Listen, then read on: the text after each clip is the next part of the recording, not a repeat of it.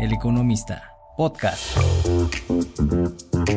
Hola, bienvenidos y bienvenidas a Economía sin Monotonía, un podcast de El Economista.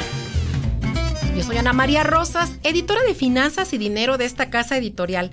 Gracias por estar con nosotros y no se vaya, porque en esta ocasión llegamos al capítulo 19 con un tema del que ya le hemos hablado en este espacio, pero que volvió a tomar fuerza tras una investigación que publicó la agencia de noticias Reuters, en donde explican cómo operan los cárteles de la droga para lavar el dinero producto de la venta de droga en Estados Unidos a través de las remesas que se envían a México.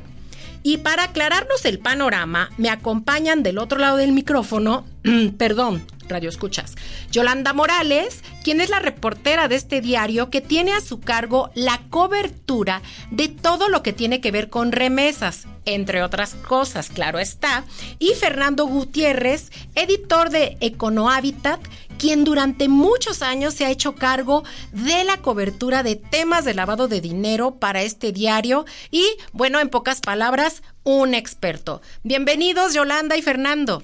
Hola, ¿qué tal, Yola? Hola, ¿qué tal, Ana María? Muchas gracias por la invitación y bueno, pues aquí para eh, comentar este tema tan interesante que ha dado mucho de qué hablar en las últimas semanas. Sí, caramba, y ya está el señor presidente, salió hoy a hablar del tema, pero bueno, esto se los diremos en un momento y, y por lo pronto, eh, en esta investigación que hace Reuters, que es un tema del que eh, Yolanda y Fernando saben que se ha hablado mucho en la mesa editorial de El Economista, y bueno, ellos se entrevistaron, se dieron a la tarea de ir a Sinaloa y al menos entrevistaron a 12 personas que son las que realizan estos retiros de remesas y luego van y los depositan a otro banco. Eh, la cosa es así, explicó una de las, de las señoras, de las mujeres a las que entrevistaron. Dicen, yo voy a, a la remesadora, retiro las remesas por un equivalente de 8 mil pesos. Ahorita nos explicaba Fernando por qué es esta cantidad retiro esta cantidad y luego voy y los deposito en otro, en dos bancos. O sea, divido el dinero y doy un dinero en un banco y otro en otro banco. Em, y bueno, hasta ahí termina el trabajo de esta mujer. Eh, la, investigación de, de Reuters, eh, entre ellos hicieron a su vez cotejaron información con autoridades de Estados Unidos y también hablaron con eh, siete remesadoras. Obviamente, pues se reservan los nombres de, de estas empresas. Y bueno, Aquí hay otro dato muy importante. El crecimiento de las remesas en estos últimos dos años ha sido muy importante. Ah, eh, Yolanda Morales no, nos dejará mentir. Y bueno, tan solo en lo que va del de este año han ingresado ya al país, cuando digo lo que va de este año es en la primera mitad, 30.238 millones de dólares.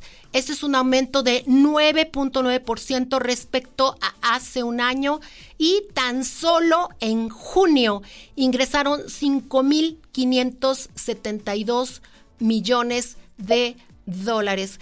Yolanda, ¿qué te han dicho a ti eh, los expertos sobre esta investigación de, de Reuters que sabemos que tú ya hablaste con algunos de ellos esta mañana?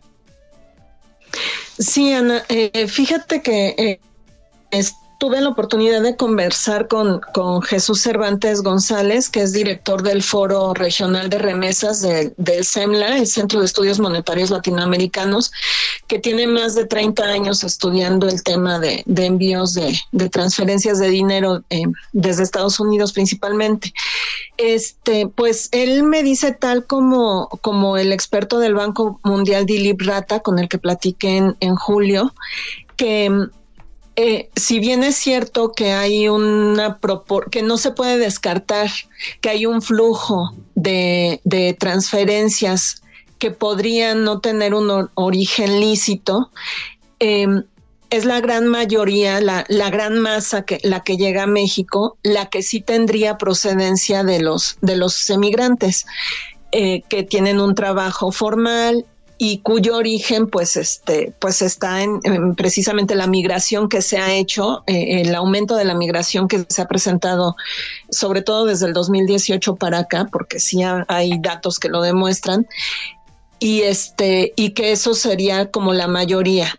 En Banco Mundial a mí me había me había comentado Dilip Rata que es el especialista del Banco Mundial en el tema que este, e, e, estos, estos flujos de capital em, em, se han incrementado tanto en México como en otras partes del mundo, que son cruces fronterizos hacia, hacia países avanzados, hacia economías avanzadas, como puede ser Marruecos, por ejemplo, eh, a partir de que se han endurecido las, las, este, las medidas de seguridad eh, para los migrantes, es decir, que no los dejan pasar y que se tienen que quedar en, ahora sí que en las fronteras, como ha sido México para Estados Unidos y como es Marruecos para Europa. Entonces ahí ellos han visto también que se está concentrando y ellos dicen que hay una un envío eh, eh, de remesas, pero incluso de América Latina hacia México, porque están tratando de ayudarles la, la gente, los hogares de origen de los migrantes que se quedan atorados en México, les están enviando dinero para que puedan estar aquí en lo que esperan el paso hacia Estados Unidos. Entonces, en el SEMLA me dicen exactamente eso. O sea, eh, eh, puede haber una proporción mínima, pero, pero nada más. Y también ya hablé con, con el, el, director de signos vitales, con Enrique Cárdenas, que fue mencionado esta mañana por el presidente en su, en su mañanera, este, sobre este tema. No sé si quieras que te lo comente ahora o quieres escuchar primero a Fer como ustedes me. No, coméntanos, coméntanos, y yo creo que aquí voy a hacer una pausa para precisamente decir qué es lo que hizo Signos Vitales. Signos Vitales es, es el primer think tank que presenta un, un estudio ya más detallado eh, sobre la posibilidad de que haya envíos eh, por parte del crimen organizado, estos envíos hormiga. Y ellos detectan que al menos son 4.400 millones de dólares, que sería eh, cerca del 8% de los 58 mil millones de dólares que ingresaron al país el año pasado. Entonces, Signos Vitales presenta todo un documento muy amplio, el cual puede usted encontrar en las páginas justamente del economista para que se entere un poco más del detalle, pero grosso modo es esto. Entonces, eh, por ello, acudimos a preguntarle a ellos porque ellos son los que eh, pues hicieron esta esta tarea, ¿no? Como decimos nosotros, pues son los que pasaron el lápiz y en su momento pues también generó eh, mucha polémica. Pero si quieres, Yolanda, cuéntanos qué dijo al respecto. Eh, signos vitales y enseguida le pasamos la palabra a Fernando si está de acuerdo. Claro. Em, bueno, pues él me dice que es verdad que hay una parte de estos envíos eh, eh, eh, que no se sabe bien cuál es el origen y que podría ser ilícito. Y, y él me dice, em, lo que hizo Reuters en el reportaje al que tú referías, donde, donde le dieron seguimiento en Sinaloa a las personas que, que reciben estos recursos y que los, los empiezan a, dispersar a través de, de bancos, este, eh, eh, lo que él me dice es que lo que hizo Reuters es como dar, dar el seguimiento o sacar la pista de cómo es el modus operandi de, esta proporción mínima que ellos, que ellos piensan que también es mínima de, de, las remesas que tienen origen ilícito. Eh, sin embargo, él me dice que no hay que minimizarlo, aunque el, el, en general, si medimos las remesas a 12 meses, el flujo de estas remesas a 12 meses, de junio a junio, eh, eh, ya son cerca de 56 mil millones de dólares. Es una cantidad bastante, bastante importante.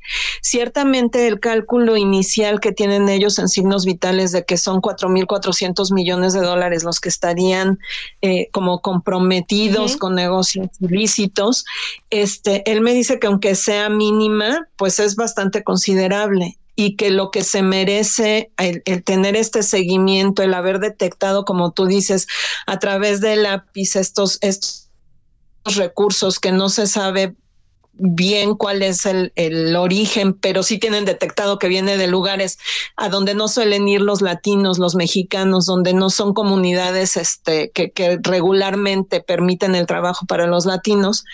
Eh, él nos dice, las autoridades tienen la obligación de identificarlos y de, de, darle seguimiento. Y si ya Reuters eh, eh, fue a explicarles cómo está el modus operandi o fue a averiguar cómo está el modus operandi, es obligación de las autoridades, que él me dice que sería la Comisión Nacional Bancaria y de Valores, los que tienen que verificar y dar una explicación de qué es lo que está pasando por muy baja que sea esta cantidad con respecto al mundo de dólares que se envían, este, pues sí es necesario revisarlo. Efectivamente, y ahora sí, por eso está aquí Fernando, que estuvo escuchando todo esto, ya él se la sabe de todas, todas. Fernando, ¿qué ha dicho o qué dice la ley eh, sobre este tipo de retiros? Si nos puedes decir, por favor, ¿por, qué eh, son cantidades tan pequeñas?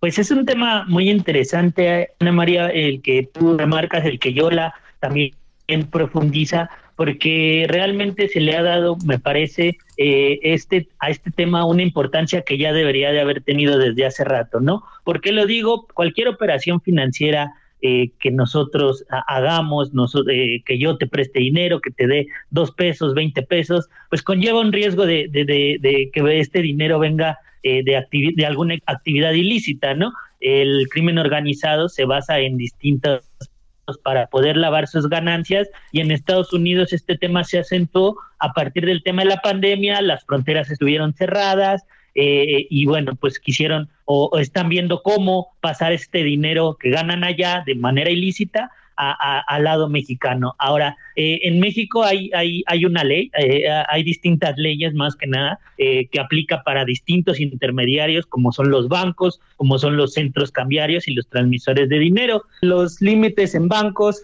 para la operación de compra de dólares es hasta cuatro mil dólares mensuales o para o en usuarios es 300 dólares diarios o 1.500 dólares mensuales. En centros cambiarios y casas de cambio pueden eh, ser estos mismos límites, solamente que tienen ahí algunas flexibilidades que hace también que haya un arbitraje regulatorio. Entonces, eh, ah, también eh, los bancos están obligados a reportar cuando haya una, una, transferencia de fondos de parte de Estados Unidos a, a, alguna institución financiera en México y entonces ahí es cuando ya se, se pone en marcha todo este andamiaje legal que hay en materia de prevención del lavado de dinero y financiamiento al terrorismo. Oye, Fernando. No vemos hoy en día. Sí, perdón. No, no, no, no, sigue. Adelante. Ah, bueno, mi pregunta era esta, nada más para acotar. Entonces, por eso, precisamente, como con estas. Eh, con estas cifras que tú nos acabas de decir, es por eso que la señora, por ejemplo, eh, uno de los ejemplos que pone Reuters es que dice, bueno, yo retiro estos, eh, estos 8 mil pesos y, lo que hago es que lo divido en dos bancos, entonces son depósitos de cuatro mil pesos en cada uno que no tendrían que ser sospechosos y por eso sería un depósito hormiga. ¿Estamos de acuerdo? Sí, va en esa línea, pero también hay que tener en cuenta que las operaciones vienen de los dos lados, tanto de instituciones de Estados Unidos como de instituciones en México. Entonces, cada, cada país tiene su, su, su umbral entonces, obviamente, estos montos que maneja el reportaje de Reuters son porque son montos que, que, no, que no alcanzan la supervisión o, que evaden un poco la supervisión de, de los reguladores tanto de Estados Unidos como de este lado de México. Sí, y en este momento pues sí quisiera yo saber qué ha dicho la Comisión Nacional Bancaria y de Valores, Fernando, porque Precisamente lo está diciendo hoy eh, signos vitales, bueno, pues que tendrían que, aun cuando se habla todavía de una cantidad pequeña, hay que aclarar, eh, amigos, amigas, que no están diciendo Reuters, ni estamos diciendo nosotros, que todo el flujo de remesas eh, viene o está relacionado con operaciones ilícitas. Por supuesto que no. O sea, hay trabajadores, nuestros paisanos, nuestros familiares, claro que están mandando dinero, claro que es un flujo que tiene muchos años, claro que es un importante sustento de la economía, pero lo que hay es una filtración, por así decirlo, ¿no, Fer? Sí, claro, y, hay que decirlo también, eh, más allá del estudio de signos vitales, que es muy válido eh, toda esta, esta teoría que, que, o hipótesis que muestra en su estudio, lo que es, es, cierto es que desde hace muchos años el tema del lavado en las remesas ha estado ligado, no es algo reciente. Creo que la discusión tiene que centrarse en cuánto de este aumento exponencial que ha habido en el tema de las remesas eh, viene del lavado de dinero y, de, de, estas actividades ilícitas del crimen organizado. Ahora, ¿qué dicen los reguladores?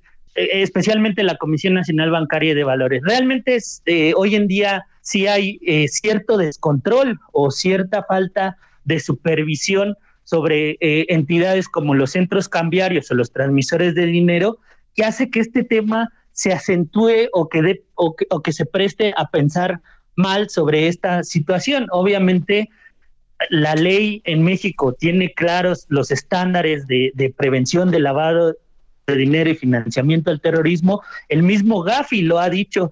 México tiene una ley eh, eh, que se adecua a los riesgos a los que están expuestos los intermediarios financieros. El tema es la aplicación de la ley. Entonces, en este tema, la supervisión me parece que es eh, que, debe de tener un papel fundamental en saber qué entidades no están cumpliendo con los controles de identificación de operaciones, de identificación del cliente, que es lo, lo básico en un régimen de prevención de lavado de dinero. Y, por ejemplo, si hemos visto del 2018 a la fecha una eh, cantidad eh, exponencial de sanciones a, a, estos, a estos intermediarios. Eh, me parece que son los sectores más sancionados en materia de fallas en prevención de lavado de dinero y es ahí donde, donde está, donde empieza como esta laguna que permite a los delincuentes hacer este tipo de actividades. ¿Las sanciones son solamente eh, este, de dinero o también son punitivas, Fer?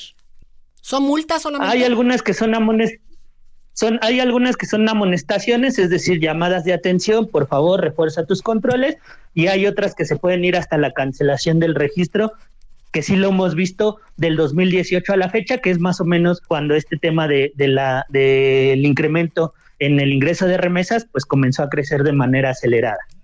Oye, Yolanda, ¿y qué dijo nuestro presidente hoy en la mañana?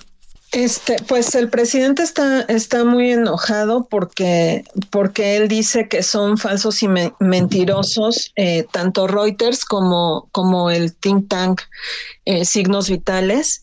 Este, em, él señala que, que al señalar al cártel de Sinaloa como quien tiene un ejército de civiles eh, que reciben las ganancias obtenidas por la venta de drogas, pues están este, menospreciando el trabajo que hacen los, los mexicanos que han logrado llegar a, Estados Unidos.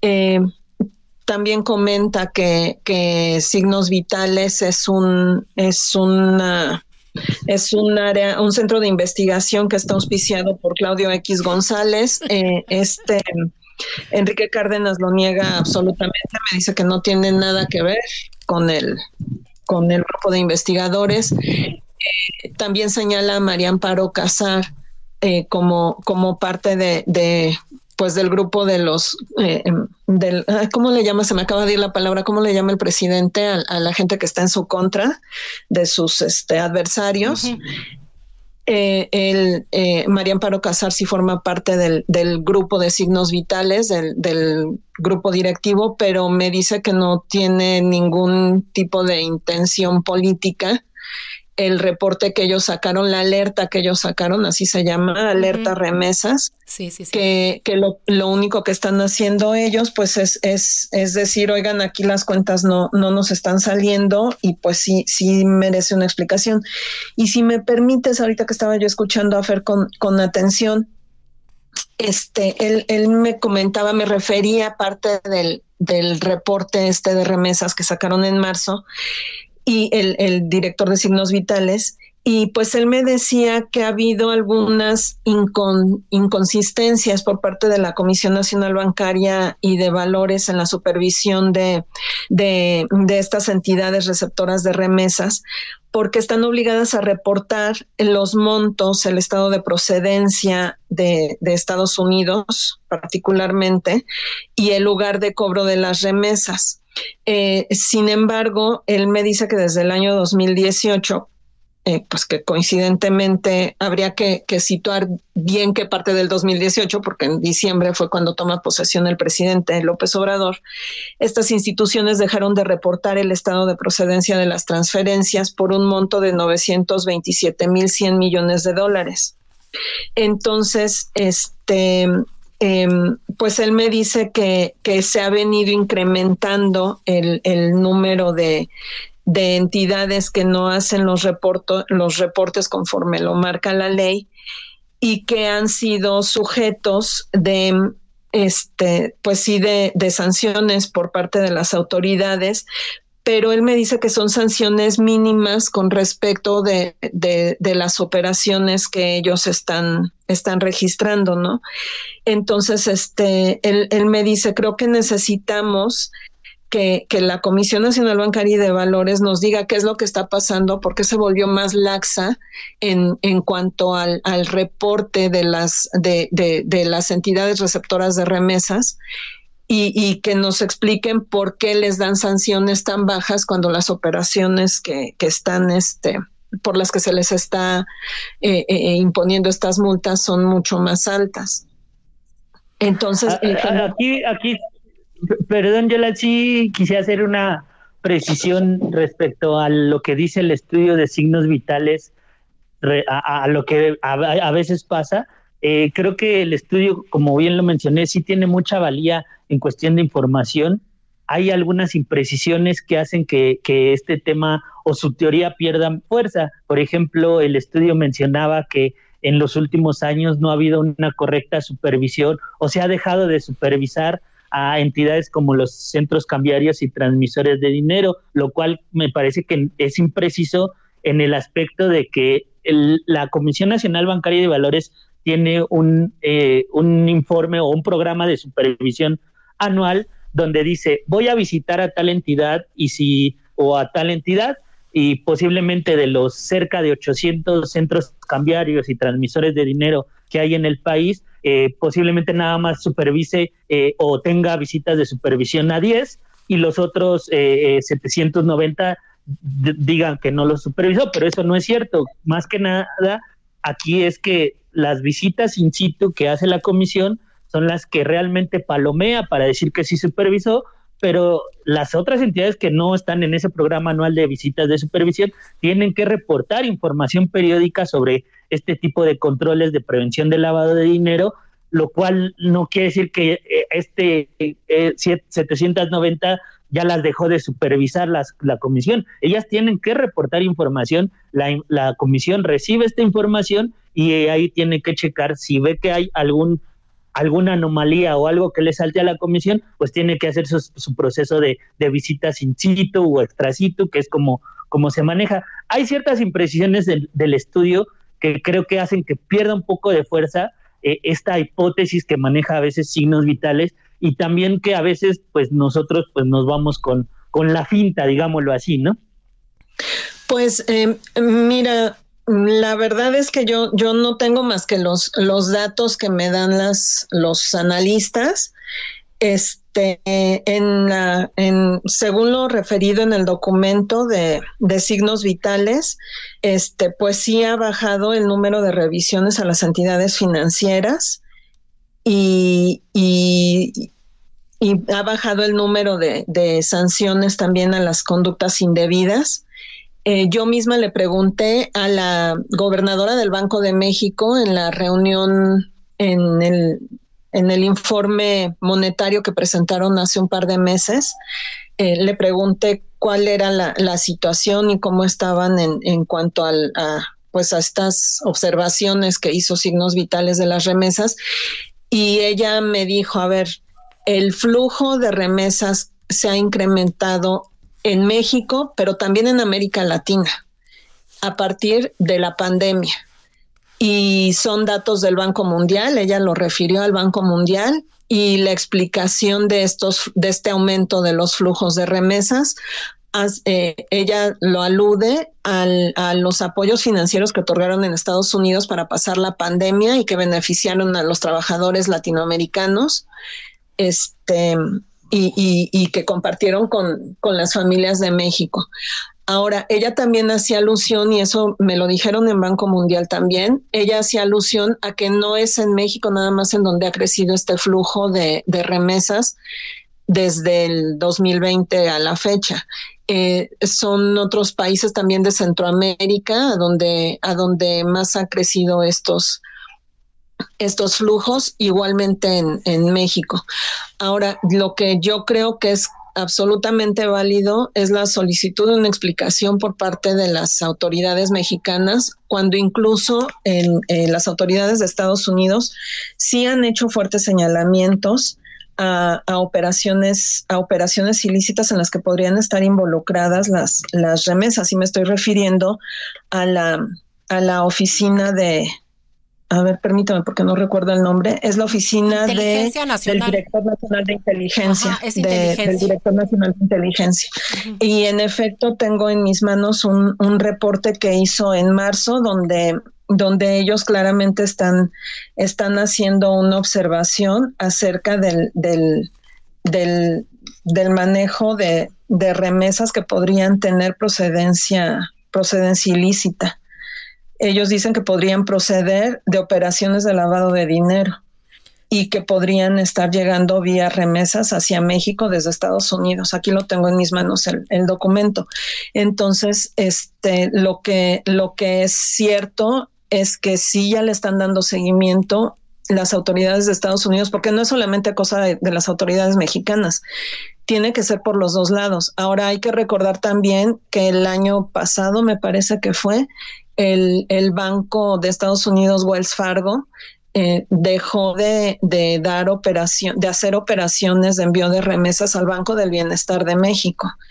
Este, entonces, eh, yo creo, y, y la, la, explicación que, que dio Wells Fargo, este, más bien, y Presidencia de México o el mismo Banco eh, del Bienestar de México, este, pues eh, dijo que no había sido Wells Fargo, que había sido eh, Banco del Bienestar quien había decidido cancelar la, la operación de remesas y se quedó un poco en el aire, eh, salvo que tú tengas alguna, algún, que ustedes tengan algún otro, otro comentario. A mí me parece que le dieron como carpetazo a la información y ya no supimos qué pasó con esa, con, con esa denuncia que hizo Wells Fargo de que ya no quería hacer operaciones de remesas a través del Banco del Bienestar. Entonces, yo sí creo que tenemos que darle seguimiento y que tenemos que ser como más, más puntuales en que nos den una explicación de qué es lo que está pasando. Sí, definitivamente. Sí, claro. Nada para, para interceder un poco, esto que comenta Yola o lo que ya se ha comentado en este espacio se acentúa mucho con la con la situación también que vive la Comisión Nacional Bancaria y de Valores, más allá de Banjico y la Secretaría de Hacienda, que también son reguladores, la CNBB es la, la, la, la entidad o el organismo que debe de, de dar un posicionamiento claro, como lo dice Yola, pero vive una situación de una renuncia, de, un, de renuncias de funcionarios de alto nivel eh, que, se ha dado a lo largo de esta administración. Eh, tenemos ahí contabilidad cerca de 700 renuncias del 2018 eh, a la fecha de, en una entidad que tiene eh, cerca de 1.200 trabajadores de base. Entonces esto hace que también haya ruido o que se meta ruido al respecto porque por un lado tenemos este problema, el, la realidad que es el incremento en, el monto de las remesas, la otra realidad es la, los, la falta de control o supervisión que tienen las entidades eh, eh, financieras que, que, que ayudan a este proceso del, envío y cobro de remesas y por el otro lado tenemos el descontrol que hay en un regulador importante para el sistema financiero mexicano y como lo dice Yola, hasta el momento no hay una respuesta clara de, de, todo esto eh, y, que, genera mucha incertidumbre al respecto, ¿no? Pues eh, creo, Fernando, Yolanda, que eh, hay mucho hay mucho trabajo por hacer, como lo decíamos al principio, lo que hace este, esta investigación, pues es, es, es ir al lugar y verificar eh, lo que ya se estaba investigando, lo que ya se escuchaba en los pasillos, ¿no? Entonces, pues sí, la autoridad tendría que hacer algo al respecto. Eh, me gustó mucho. Y que menciona al sector fintech, por, por disculpa para puntualizarlo, ah, menciona al sector fintech involucrado en este tipo de, de cobros y envíos que se hacen desde Estados Unidos a México y donde también ahí vemos eh, casualmente que la comisión hace un nuevo cambio en materia de supervisión fintech porque donde estaba no le estaba dando los números, entonces, pues bueno, esto eh, suma más al, debate y a la conversación, ¿no? Sí, y para que sepan nuestros, nuestros amigos y amigas de qué estamos hablando, va a haber una vice, bueno, hay una vicepresidencia que se encarga eh, precisamente de verificar toda la situación en las instituciones bancarias y eh, las fintech era otra área y ahora la esta misma vicepresidencia del sector bancario va también a supervisar a las financieras tecnológicas, que bueno, ese es otro tema de que les hablaremos más adelante, porque también están creciendo de una manera exponencial, ¿no? Por lo pronto, pues eh, este es un tema que da mucho de qué hablar, eh, se, se está moviendo pero era muy importante que en este podcast de Economía sin Monotonía tocáramos el tema. Le agradezco mucho a Yolanda Morales y a Fernando Gutiérrez que hayan estado con nosotros. Muchas gracias, compañeros, por haber estado aquí. Eh, de nada, la agradecida soy yo. Y Ana, nada más si me permites rapidísimamente, te, comento algo que me decía este Jesús Cervantes del SEMLA sobre el reportaje de, de, Reuters, que me parece que sí es relevante. Eh, él me decía que en Reuters, cuando ponen el ejemplo de cómo operan estas redes de, receptores de remesas eh, del narco, ellos dicen en el reportaje que, que una mujer recibe 8 mil dólares, el equivalente a 8 mil dólares en remesas, lo toma y luego lo distribuye entre dos, en, entre dos bancos. Se va a dos bancos hacer la distribución y ella se queda como con 278 dólares. Él, él me dice, una remesadora no permite hacer un envío de 8 mil dólares. Entonces, e, él, él me dice, yo veo ahí una primera inconsistencia en la investigación. Entonces, este, y cuando llega y al pasar 8 mil dólares a pesos mexicanos, pues serían cerca de, este, de, de 100 mil pesos. Sí, sí. por, eso yo manejo, fíjate, la, la, yo siempre manejo 8 mil pesos porque me parece que ahí hubo un error en la traducción. podría ser eso. Sí, yo creo que... Desafortunadamente no, no tenemos eh, eh, pues la, certeza. Ajá, sí. entonces eso es lo que maneja, eso es lo que me explica este, este Jesús Cervantes y me dice él apoyándose y eh, incluso él me pasa el reportaje en inglés y me lo muestra en inglés. ¿Y si, está este, son dólares? ¿Verdad? Ah, no, es muchísimo dinero. Yo creo que ahí algo, algo anduvo mal, ¿no? Entonces nada más, nada más quisiera hacer esa observación y una más. Este, en un reportaje que hice también en julio o junio, no, no recuerdo bien, sobre las remesas y sobre los algunos de los municipios que reciben remesas. Este, hay municipios en donde sí se nota el impacto de las, de las remesas en cómo han ido urbanizando con los envíos de remesas, este, sí, los municipios. Entonces, este, yo creo que sí podemos estar ante un ante un problema, pero también hay lugares en donde sí ha habido algún tipo de avance. Así es. así es. Pero sí hay que seguir investigando. Yo, yo me despido, Anita, diciendo que el tema de las remesas es muy multifactorial, se debe de investigar todas las aristas, el tema del crimen organizado y cómo mueven sus flujos ilícitos también. El tema de la, del envío de remesas no es el único método por el que se apoyan estos criminales o estos delincuentes para hacer llegar recursos ilícitos a México. Hay muchos más métodos, está el, lavado de dinero basado en el comercio, está eh, la, eh, la compra de, de, animales silvestres y la venta, y hay lavan dinero, o sea, hay muchos, muchos métodos, ¿no? Entonces, me parece que hay que darle su justa dimensión a este tema y sobre todo centrarnos y nuevamente lo insisto en saber cuántas de esas remesas o este impulso de remesas proviene del crimen organizado para tener una fotografía mucho más justa sin estigmatizar y sin eh, criminalizar este este ingreso de divisas que es muy importante para México. Muchas gracias Anita, un saludo Yola. Gracias igualmente. Pues muchas gracias a los dos. Eh, y sí, como, como lo dijo eh, el, nuestro señor presidente, dijo que el pueblo no es flojo, es trabajador y fraterno, y si es cierto, este solamente es una parte, es la punta del iceberg y hay que investigar. Y bueno, amigos, amigas, gracias por habernos escuchado. Sin duda, este es un tema muy importante y muy polémico que debe preocupar y ocupar a las autoridades. Y nosotros, pues lo dejamos aquí sobre la mesa. Gracias a mis compañeros nuevamente, a Yolanda Morales y a Fernando Gutiérrez, por haber estado con nosotros. Ha sido un placer compartir los micrófonos y yo les invito a escuchar este y toda la oferta de podcast de El Economista a través de nuestras distintas plataformas como Spotify y por supuesto en el sitio de El Economista en www eleconomista.mx. Yo soy Ana María Rosas, hasta la próxima.